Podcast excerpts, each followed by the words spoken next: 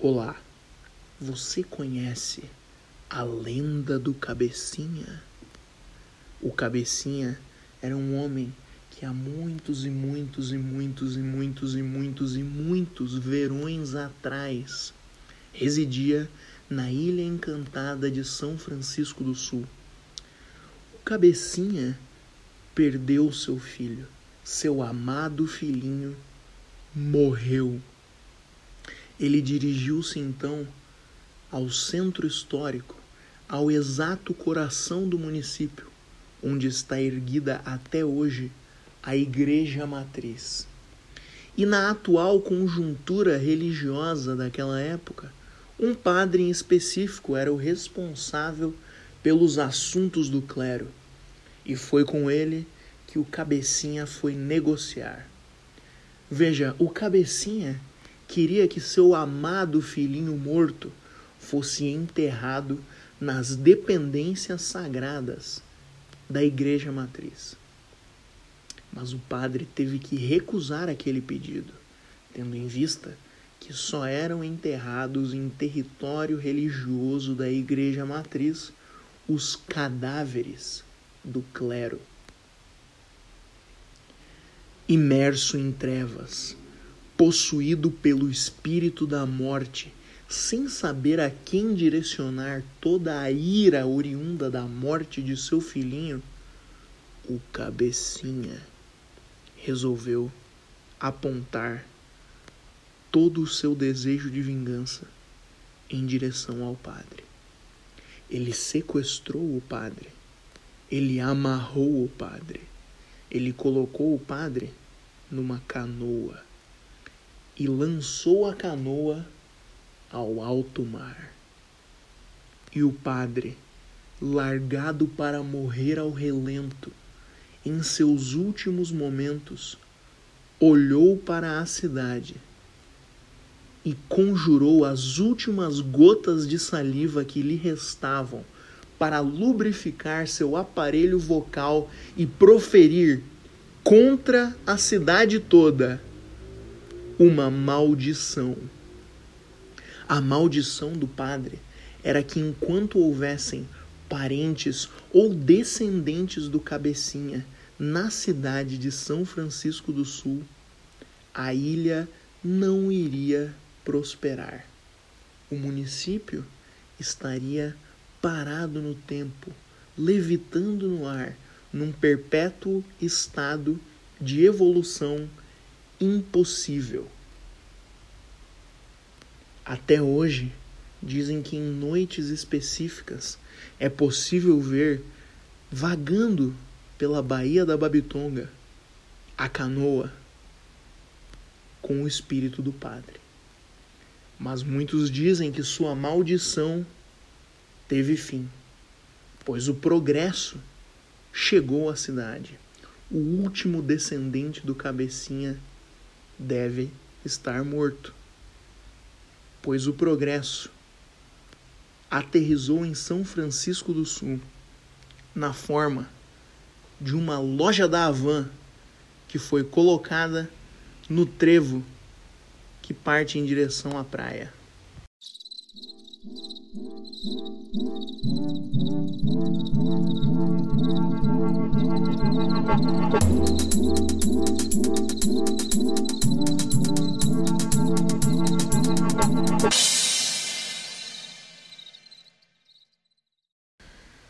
Sogro jogou na Mega Sena, fez a sua fezinha.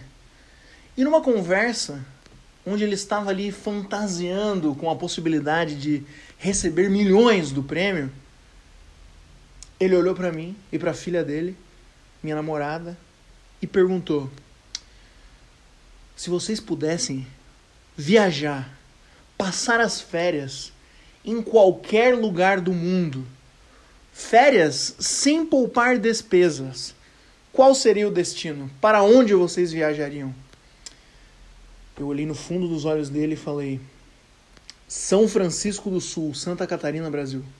Minha cidade natal, meu lugar favorito do planeta. Aí ele riu, né? Falou: Não, fala sério, fala sério. Eu disse: Tem alguém brincando aqui? Tô falando seríssimo. E eu estava mesmo, estava sendo 100% honesto.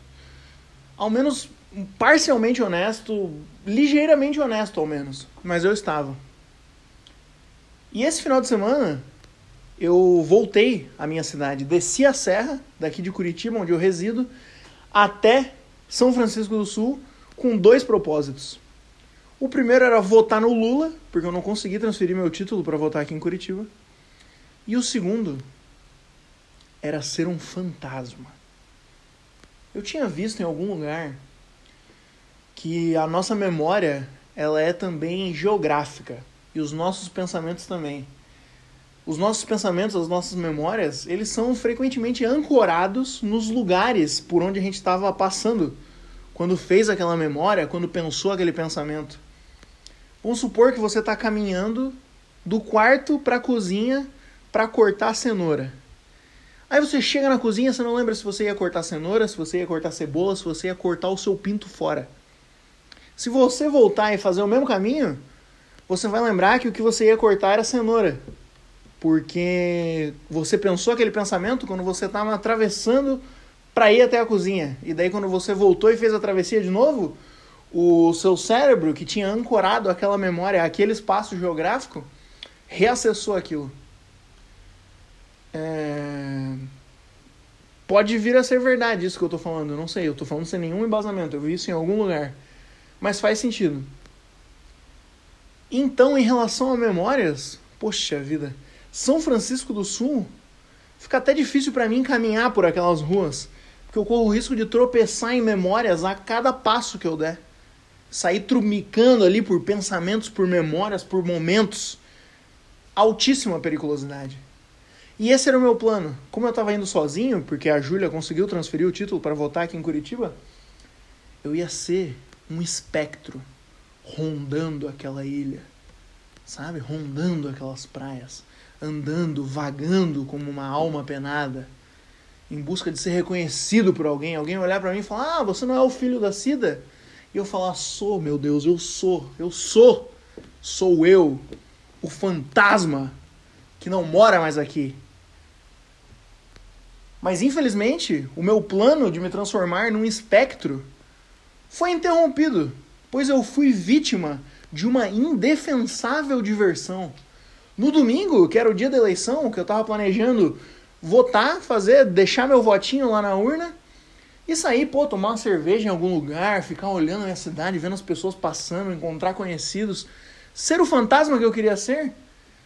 Me chamaram para um aniversário de última hora, assim. De repente eu tava num lugar que tinha vôlei, karaokê, gente cantando, gente pulando, uma diversão à beça e chopp liberado, e eu bebendo chopp, bebendo chopp, e o Bolsonaro na frente na apuração dos votos, e daí o Lula passava o Bolsonaro, caralho, meu, bebi mais chopp ainda, mais chopp, chopp, chopp. Bebi como bebe o meu mano Luiz Inácio também. Incrível, fantástico. Mas me foi roubada a oportunidade de ser um espectro. Na verdade, eu aproveitei um pouco dessa oportunidade, eu consegui tropeçar em algumas memórias. E uma delas eu estava na prainha, com o meu marido, o Evaldo. A gente estava tomando um açaí com cupuaçu. E eu olhei para uma montanha, uma, uma das pedras ali, porque a prainha, uma das praias de São Francisco do Sul, pô, temo que esse episódio fique muito local, né? Será que eu tô excluindo os ouvintes do resto do Brasil? Sei lá, aproveitem a descrição e vão visitar minha cidade para apoiar a economia local, tá bom? Mas é uma praia que está entre duas grandes pedras, assim, dois grandes rochedos imensos, duas grandes mini montanhas.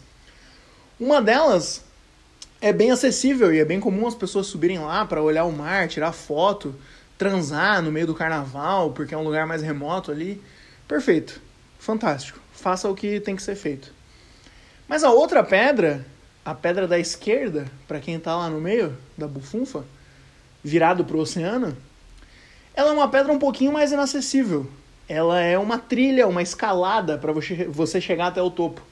E eu virei pro Evaldo e falei, cara, eu nunca subi aquela pedra ali, só subi a outra mais acessível. Tu já subiu a inacessível? Ele falou, não, nunca subi. E eu falei, pô, um dia eu vou subir essa pedra.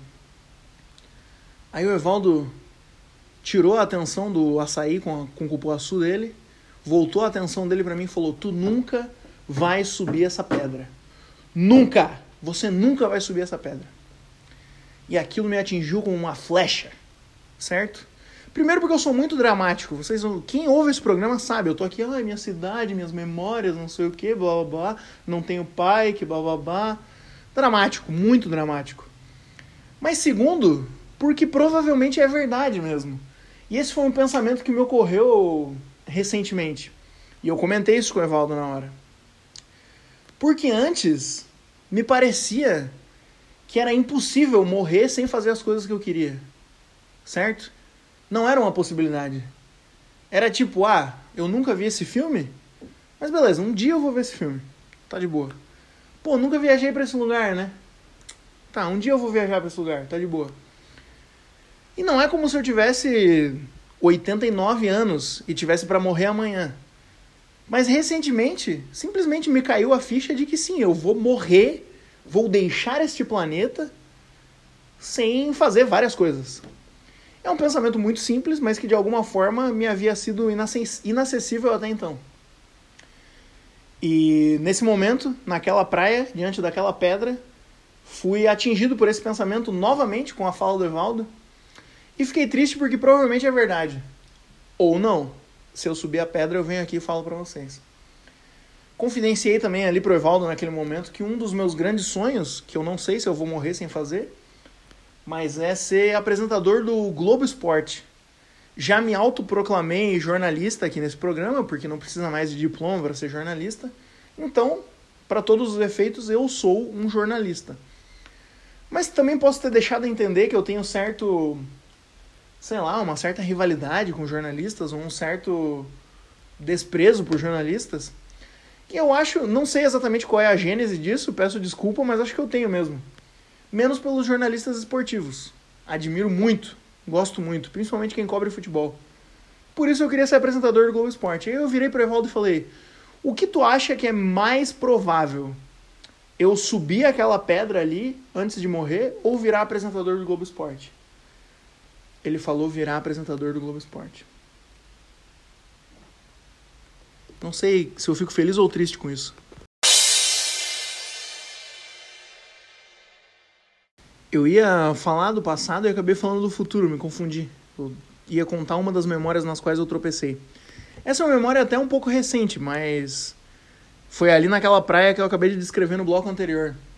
Mas teve um, carna um carnaval, acho que foi o último carnaval antes da pandemia, que a gente estava lá curtindo na praia, como sempre se faz, mas eu fui de chinelo que não é recomendado ainda pelos grandes especialistas em carnaval aí desse, desse Brasilzão, os grandes teóricos dos blocos de rua e tudo mais. Porque você pode ser vítima de, porra, diversos obstáculos ali.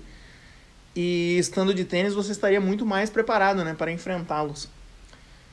Mas eu só tô, eu só me sinto 100% confortável e feliz se eu tô de bermuda e chinelo. E por isso todo dia eu me pergunto por que eu vim morar nessa porra dessa cidade. Curitiba é frio pra caralho, horrível. E tá fazendo um frio de 10 graus, eu saio de bermuda e chinelo. para eu ficar feliz e confortável. E assim eu estava, pois carnaval é lugar de felicidade e conforto, vamos combinar. Mas em dado momento de curtição e farra, obviamente já entregue às mãos do diabo através da bebida, né? Eu, porra, obviamente, pisei numa garrafa de vidro, a garrafa se quebrou e um. Chamar de pedaço de vidro talvez seja um pouco. Talvez seja um eufemismo. Foi como se uma pequena adaga de vidro tivesse esfaqueado a sola do meu pé. Certo? E na hora eu não entendi direito o que estava acontecendo. Porra, dei uma afastadinha ali da rodinha de amigos, me encostei não sei aonde e capturei o meu pé com a mão, assim, para olhar o que estava acontecendo ali embaixo. E na sola do pé tava para fora ali o caquinho de vidro. E o sangue já começando a verter, né? Aí os meus amigos repararam que estava acontecendo alguma coisa, eles vieram ali até mim. Eu segurei a parte do vidro que estava saindo para fora do meu pé e tirei o vidro de lá como se nada tivesse acontecido. De uma puxada só, assim, desencravei. É, não vamos exagerar muito, vamos supor que o vidro estava enterrado uns 2 centímetros de profundidade para dentro do meu pé. Arranquei. E só então lembrei que isso não é o que se faz, né? Não é o recomendado. Inclusive, audiência, se alguém um dia te der uma facada, saia correndo com a faca enfiada em você. Não tire a faca de você. Porque a faca é o que está estancando o sangramento, né? Uma horrenda hemorragia externa. O meu ferimento era pequeno, mas a cachoeira de sangue que vertia da sola do meu pé não era. Era muito sangue e o pessoal começou a ficar apavorado. E né, eu tava achando interessante que aquilo ali tava acontecendo. Não tava sentindo muita dor porque eu tava muito bêbado. Mas começamos a olhar em volta, pensando, tá, e agora? O que, que vai acontecer? O que a gente vai fazer? Logo ao nosso lado tinha a cavalaria da Polícia Militar os policiais com seus cavalinhos ali, né? Como cavaleiros da época da Távola Redonda. Então, como vimos eles ali como figuras de autoridade logo perto, fomos até lá. Eu fui mancando, com o sangue pingando um pouco mais a cada passo. Chegamos nas autoridades, eu falei, pô, eu pisei num, numa garrafa quebrada, tô sangrando muito aqui. Aí o policial olhou para mim e falou: Vai no restaurante ali do lado, pede ajuda para eles. Aí eu olhei nos olhos do policial e falei: Me desculpe, seu guarda. Esqueci que o seu trabalho não é ajudar idiotas que pisaram em cacos de vidro. O seu ofício é, na verdade, oprimir de forma truculenta a classe trabalhadora para defender o caráter sagrado da propriedade privada no capitalismo tardio. E o policial falou: Exatamente, esse é meu trabalho. E o cavalo do policial falou: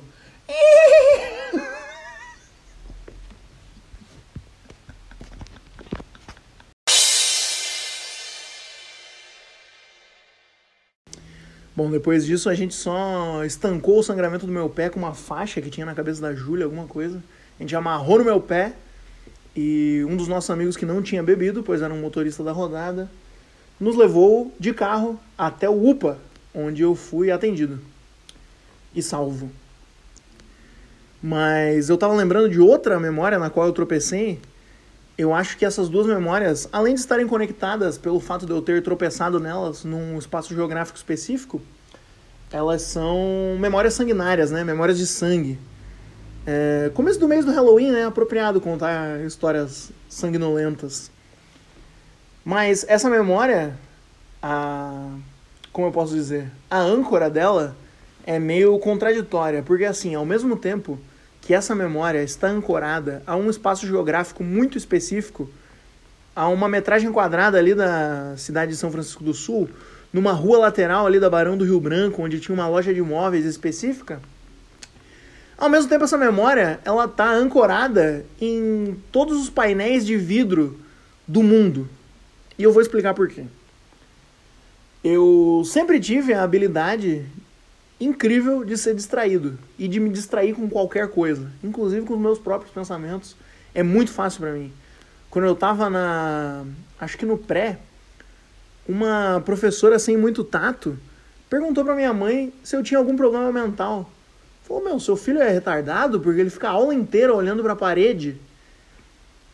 E eu ficava olhando porque eu ficava imaginando o que eu ia desenhar quando eu chegasse em casa. Eu era, um, sabe? Um idiota nato, um abobado por natureza, eu tenho a capacidade incrível de me distrair com qualquer coisa.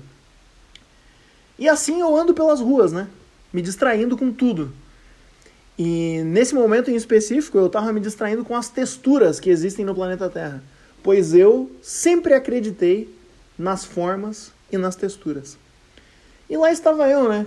Caminhando pelas ruas, eu estava indo até o meu colégio antigo, onde eu estudava é, no horário de saída, eu tinha, sei lá, uns 13, 14 anos, é, para rever o pessoal lá, né? Que eu não via faz tempo, né? O pessoal que estivesse saindo ali no turno da tarde, eu ia encontrá-los numa boa. Então eu estava caminhando sem pressa, na maior tranquilidade, sentindo as texturas do planeta, passando as costas da, da minha mão pelos muros de chapisco, pelo concreto e por um painel de vidro nessa loja de imóveis. A vitrine dessa loja de imóveis estava lá, toda pimpona, expondo seus produtos para as pessoas adquirirem. E eu estava sentindo né, o frio delicioso do vidro contra as costas das minhas mãos e contra as pontas dos meus dedos, contra as minhas unhas ali, né?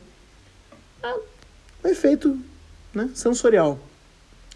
Só que em determinado momento da extensão territorial das placas de vidro, uma placa terminava e a outra começava.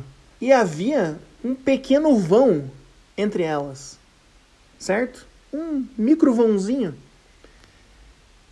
E eu não sei se eu tava com a unha meio compridinha ou algo assim, mas enquanto eu caminhava esfregando a ponta dos meus dedos, a, as costas da minha mão e, consequentemente, as minhas unhas, no momento que eu cheguei na troca entre um painel de vidro e outro, a minha unha do mindinho ficou imediatamente presa no vão entre as placas. E eu dei uns passos a mais e Sabe? Não é esse barulho que faz, mas vamos fingir que é pra né, a gente ter aqui um, uma sonoplastia do programa. Esse foi a unha do meu mindinho descolando do meu dedo. A unha foi embora quase que inteira, assim. Mais da metade da unha tinha sido arrancada naquele exato momento. E o meu sangue escorria pelo painel de vidro, um filete modesto de sangue ali escorrendo. E enquanto meu DNA ficava ali sujando a vitrine da loja, eu saí correndo, meio desesperado, não sabia o que fazer. Mas eu decidi que eu tava com muita saudade dos meus amigos mesmo que iam sair no intervalo da escola. E eu continuei andando até lá. Fui até a escola, cheguei um pouco mais cedo, e enquanto eu esperava a galera sair de lá, eu percebi que foi uma decisão bem idiota da minha parte. Porque o que me distraía naquele momento de espera era novamente modesta e pequenina cachoeirinha de sangue que escorria da ponta do meu dedo sem unha. E escorria pelo meu braço, pelo meu antebraço e sujava minha camiseta. Eu estava todo melecado de sangue. Quando tocou o sinal, os meus amigos saíram, se depararam com aquela cena de terror. E nós fomos muito felizes.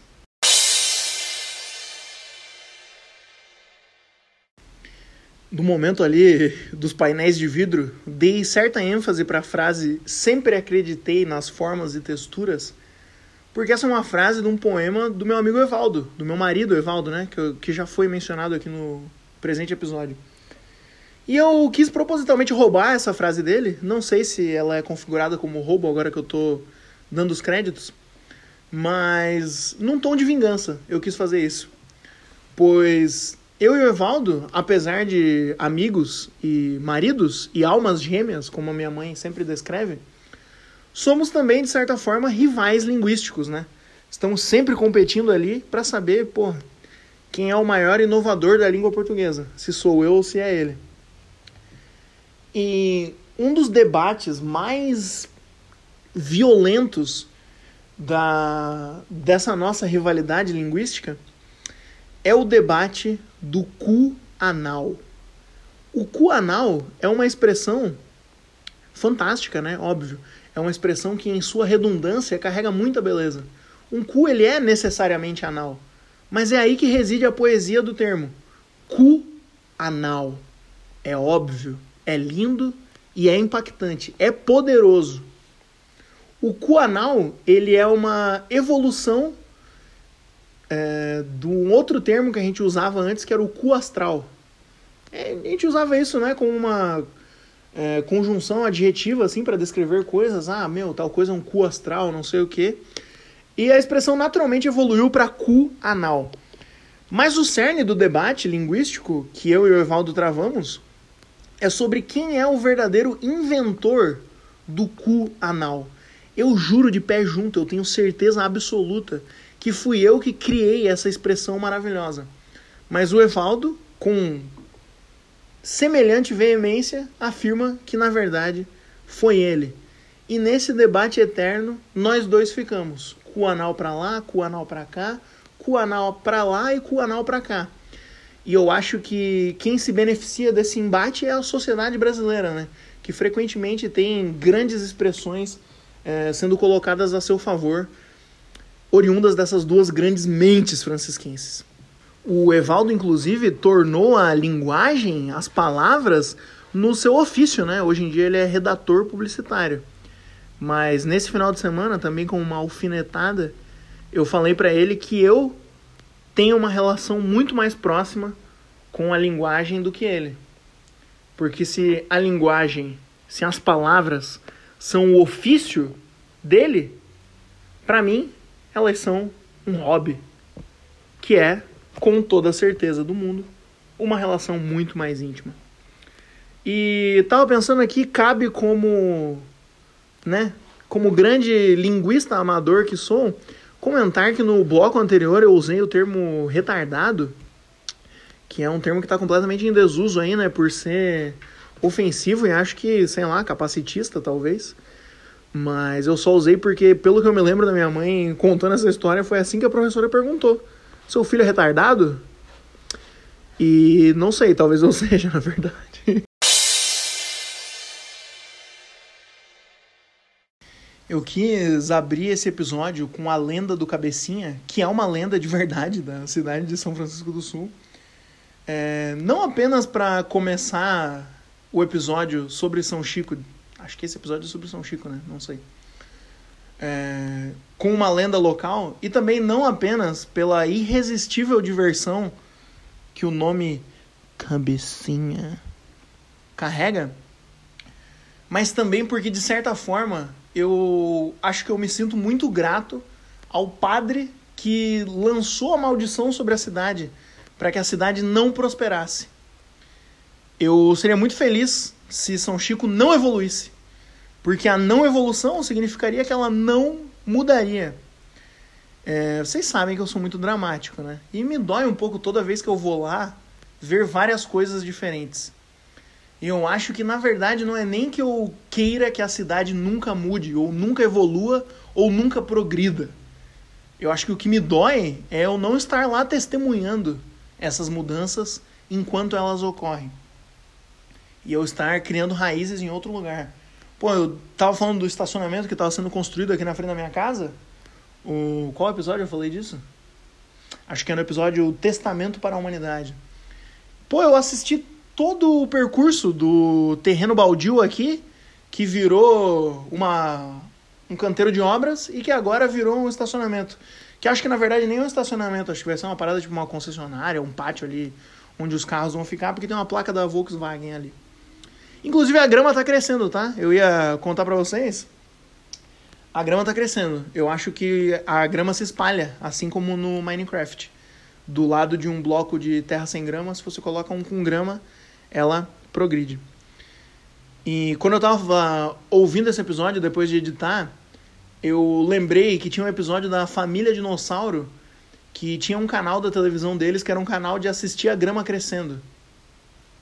E poxa, quanto mais eu avanço em direção à minha morte, quanto mais eu cresço na minha vida, mais sedutor me parece um canal que só mostra a grama crescendo. Deve ser muito interessante testemunhar a grama lá de baixo até lá em cima. Assim como eu gostaria de testemunhar todas as mudanças pela qual a minha cidade está passando. Mas eu não posso e não tem problema. Eu só tenho que voltar para lá com uma frequência suficiente para que eu não me torne um turista mas eu também pensei numa estratégia contrária, né? Porque a melhor defesa é um bom ataque. Então, para eu me defender de me tornar um turista na minha cidade natal e me tornar um local na cidade que eu resido agora, eu acho que seria inteligente da minha parte fazer esforços para me transformar em um turista na cidade na qual eu moro agora. Então eu quero fazer os programas de turista aqui de Curitiba para que eu crie raízes nessa cidade mais devagar, né? É isso aí. Muito obrigado por ouvir mais um episódio do Crônicas de Nada. Eu acredito que chega. Tá de bom tamanho. Vamos embora. Recomende o episódio para amigos que você sabe que gostam de podcast, pois é mais fácil que eles se interessem por esse programa aqui, tendo em vista que ele é um podcast. Mas você pode também indicar para amigos que não gostam de podcast tendo em vista que esse aqui, como um podcast, tem ou não o poder de fazer os seus amigos gostarem de podcast daqui em diante. Ou passarem a odiá-los de uma vez por todas. Tá bom. Muito obrigado pela sua audição. Meu nome é João Vitor Panda e eu vou ficando por aqui porque é chegada a hora de dormir. Dormir hoje para acordar amanhã. Ô, buceta. Tchau.